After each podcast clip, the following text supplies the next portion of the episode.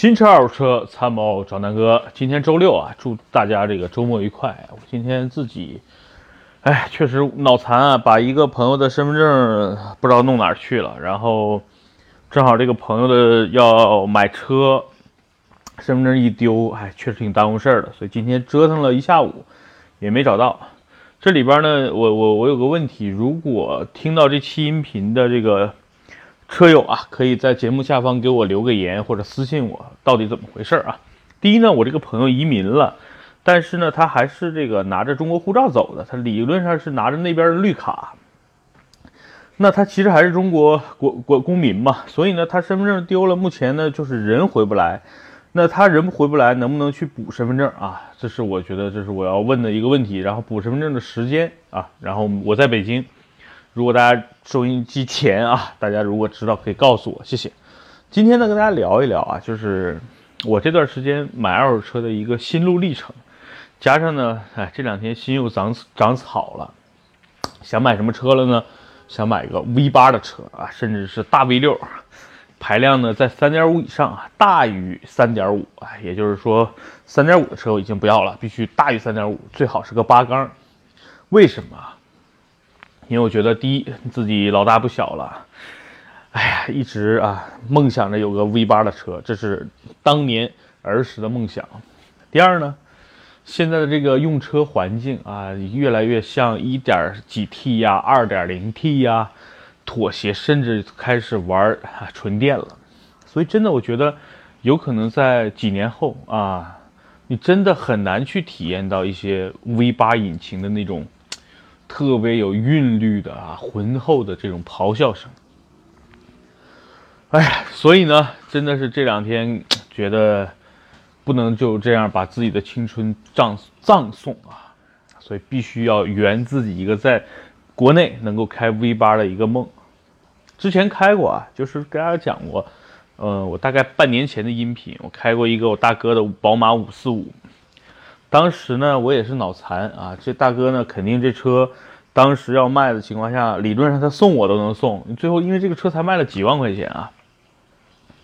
我当时呢，为我也不知道为什么，就为什么不把这个车留下？宝马五四五当年最早的四点四的排量的发动机啊，然后八缸，那个车况还非常不错，还而且那个车还挺有纪念意义的。我现在想想，真的是，哎。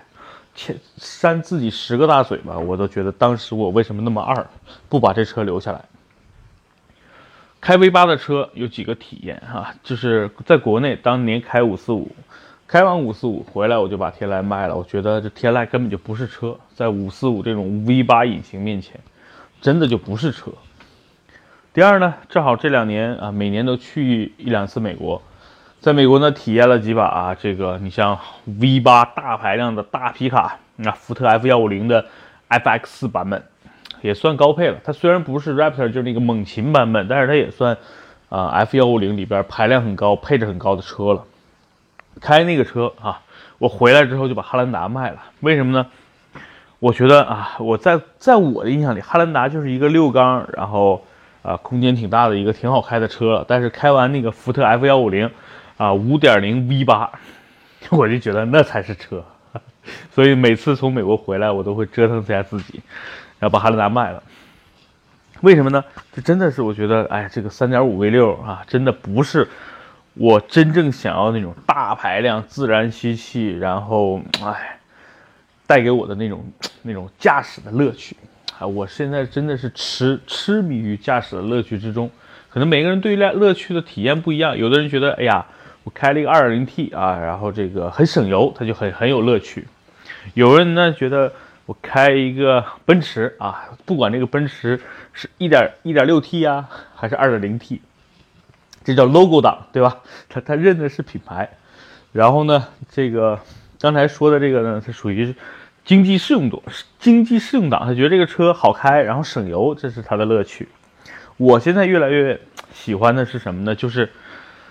哎，反正我觉得这个喜欢车就没办法去省钱啊。那那既然已经开始败家了，我觉得给自己规划嘛，一辆大排量或者说一辆排量适中的 SUV，日常自己开，毕竟啊，自己的身材在这摆着呢，还是开 SUV 更舒服一点。第二，要给自己配一辆小钢炮。我目前呢，这个这两个基本上已经配好了啊。那沃尔沃 x C 六零 3.0T 就是 T 六版本啊，是我目前日常开的 SUV，动力还行，然后呢，舒适度很高，隔音很好，安全性很高啊，这是它的几个优点。那缺点呢，就是老老款 x C 六零长得确实啊比较低调，跟我长得很像，很低调。然后呢，屁股很大，所以呢，它不是一个特别漂亮的车。然后呢，动力呢，你说它强劲吧，是，但是呢，它没有那种浑厚的 轰鸣声啊，这是我觉得稍微差点意思的。钢炮呢，本来是想收辆 GTI 啊，或者是这个呃 TT，但是呢，上次机缘巧合，反正很便宜，收了一个。呃，一九零的三二零啊，那我觉得就就日常开呗，对吧？叉 C 六零限行的时候我就开三二零，然后平时如果一个人出去没事儿啊，出去办点事儿，我就开宝马出去，因为啊，毕竟那个沃尔沃叉 C 六零，呃，我上下班开嘛，平时出去办事都开宝马。然后呢，觉得自己还缺点什么？缺什么呢？我想来想去，其实还是当年那个梦，就是一个大排量。V 八啊，然后这个的一个梦啊。昨天呢，去了一个朋友开的这个修理厂，然后呢，正好他他那个修理厂主要修的都是一些豪车啊，比如说 BBA 啊、啊兰博基尼啊、法拉利啊，他那都有啊。那我觉得那些车跟我没有关系啊，什么兰博啊、什么什么法拉利啊，我觉得那些东西对于我来说，我因为我不是个 logo 党啊，我对那种东西也没什么感觉。第二，像搁着身材也没法开那种车。那我对什么感兴趣呢？他那儿啊，昨天啊停了几辆这个特别牛逼的车啊。一个呢是一台老 A 八，四点二 V 八的，哎，老 A 八。然后呢 S 六百有一个 V V 十二的啊 V 十二缸的这个呃 S 六百。哎呀，看完之后我真的是心里。极其的痒痒，为什么呢？其实那种老车呢，在二手市场买呢不贵了，已经。大家想想，像这种四点二当年的 A 八啊，然后呢，包括这个 S 六百啊，当年是落地价都是在两百万人民币左右，大概都是零七零八，反正零六零七零八这这这几年的居多。那这些车目前在市场上的行情，其实啊，咱们稍微努努还是能够买得起的。因为这些车目前的市场的价格一般都是在二十万、三十万上下吧，然后啊分车况了。但是这种车我觉得就完全凭借你你买它的你的一个情怀，第二呢你的一个选择，第三呢是你对这个车况的判断。如果这个车况特别好，它卖的会非常贵；如果说这个车况一般，但是你有一个熟悉的啊，那比如说修理厂也好啊，一个熟悉的这个。啊，师傅也好，他能够把你把这个车做一次，哪怕做一次大修啊，比如把发动机啊整个拆了，重新的啊把它弄一下。我觉得毕竟车嘛，核心还是在于发动机。如果能够确定大修一下值得你搞，对吧？搞完之后这个车还是很爽的，对吧？昨天看了那几辆车都是在大修，然后把发动机拆下来，一件一件洗的特别干净，真真的像新的一样。啊，所以呢，我突然间觉得我的这个 V 八梦啊，必须最近这两年要去实现了。啊，说说说的有点远，我争取今年给它实现。因为我觉得，呃，你看买了一个零七年的 E 九零，虽然啊时间有点长，但是车况我开起来还不错。因为我以前是比较排斥这种老车的，啊，但是因为最近你看连收了两辆，一台零六年的路虎，一台零七年的 E 九零啊，所以我觉得哎。这个老车只要车况好，或者说你有一个靠谱的师傅，能帮你把这个车调理到一个非常好的车况，我觉得无所谓啊。因为买二手车，一个是便宜，一个呢就是所谓的这个，呃，开起来爽嘛，对吧？那那可能你车况不好就更便宜，但是呢，你有靠谱的师傅能帮你把这个修，把这个车恢复到一个能开起来很爽的状态，我觉得也不错呀。所以。就基于这几点吧，所以就我现在呢越来越有信心啊，因为身边有这么多维修的大咖，对吧？第二呢，这个咱们现在对车价的判断啊，还是有一定的水平了，对吧？毕竟你看南哥说车也说了半年了，对吧？咱们也坚持说了差不多两三百期的节目了，虽然咱们的这个节目的播出呀，或者是啊咱们的这个专业性啊，我觉得跟那些大咖比，确实啊还是差的挺多的。但是呢，对吧？南哥也在不断的坚持。第二呢，南哥还有你们的支持嘛，所以我觉得啊，一切都会慢慢的更好起来的。所以呢，现在我就非常有信心啊。那有你们的支持，然后也有一些啊同同行啊，甚至是行业从业者的一些支持，我觉得完成自己的一些梦想和一些喜欢做的事情，我觉得并不难啊。所以呢，现在真的是我觉得天时地利人和呢啊，自己圆梦还远嘛，我觉得不远了。哎，所以现在非常开心啊。然后。呃，目前呢，反正有几个目标，反正这个东西也分享给大家，因为我觉得很多人跟我一样啊，其实是有一些这个大排量自吸梦的。那给大家提几个建议啊，就是我现在看大排量自吸的车呢，主要以什么为主呢？呃，主要是以这个，其实是这样的，最简单呢，我给大家举几个例子。你如果啊，比如说在这个一般的像汽车家啊，包括这个老司机什么的，你去搜这种二手车大排量的。其实特别简单，你做一个这个排序，它有一个排序方式嘛，你按照排量排啊，排量呢你给它设置到三点五以上，然后呢价格倒序啊，价格正序就是最便宜的优先，你会发现基本上啊这种大排量的车都是以大众啊、奥迪啊啊，甚至有一些现代的品牌为主，为什么啊？因为毕竟啊。你看，三点五、三点六、三点七、三点八是这个这个排量比较集中的一个区域。那三点五的车有哪些呢？常见的啊，比如像汉兰达，你会发现啊，这是一个目前在在十几万、二十万能够买到的一个大概七八年 车龄的一个呃七八年车龄的一个车，对吧？所以呢，综合来说，性价比是不错的。第二呢，除了汉达之外，还有什么呢？像现代有一款车叫什么维拉克斯，是吧？好像是叫这个名字啊。因为啊，我对这个品牌从来不感冒嘛。但是你在排序上是能够搜到这个车的，因为这个车啊，机器不保值嘛，对吧？然后那个价格很便宜。那还有一个车是什么呢？就是呃，也是现在起亚下边有个叫霸瑞啊，那个车呢，呃，也算是比较便宜吧。呃，应该也都不到二十万，十几万现在就能够买到那个年代的，大概零七零八年以后的车，它还是一个三点八的一个 V 六的发动机啊，所以那那种车，我我刚才说这个车只是说从搜索的这个结果上能够看出来的一些一些现象啊，但但这些车可能都不是我想要的，然后呢，你可能就会集中的看到一些大众和奥迪的车了，比如说最常见的大众的途锐。如果零七年前后途锐的价格是不到二十万的，但是这个东西车况等等这些东西就需要你自己去判断了啊，毕竟这个车的年限比较长了。那途锐的优点是什么？途锐的发动机啊，三点六那款发动机确实是非常经得起考验的。第二，途锐这个车在二手市场上是非常保值的，因为确实是一个好车啊，从整个的设计也好，还是整个的这个途锐口碑也好。啊，它虽然是大众集团原来卖的最贵的一台 SUV 啊，大众品牌啊，那这个车的优点是什么？第一啊，和卡宴同平台，对吧？这是卡宴的哥哥，实际上的卡宴是在这个途锐的基础上打造出来的嘛。包括现在兰博基尼的 w o r s 对吧？这些很多车，它都是在啊这个途观这个啊不说出来途锐这个平台上去打造的。所以这个车市场地位是有的，然后呢，在整个集团的地位是有的。二手市场是非常火的，为什么？新车太贵了嘛，对吧？这个车新车动不动就过百万了呀。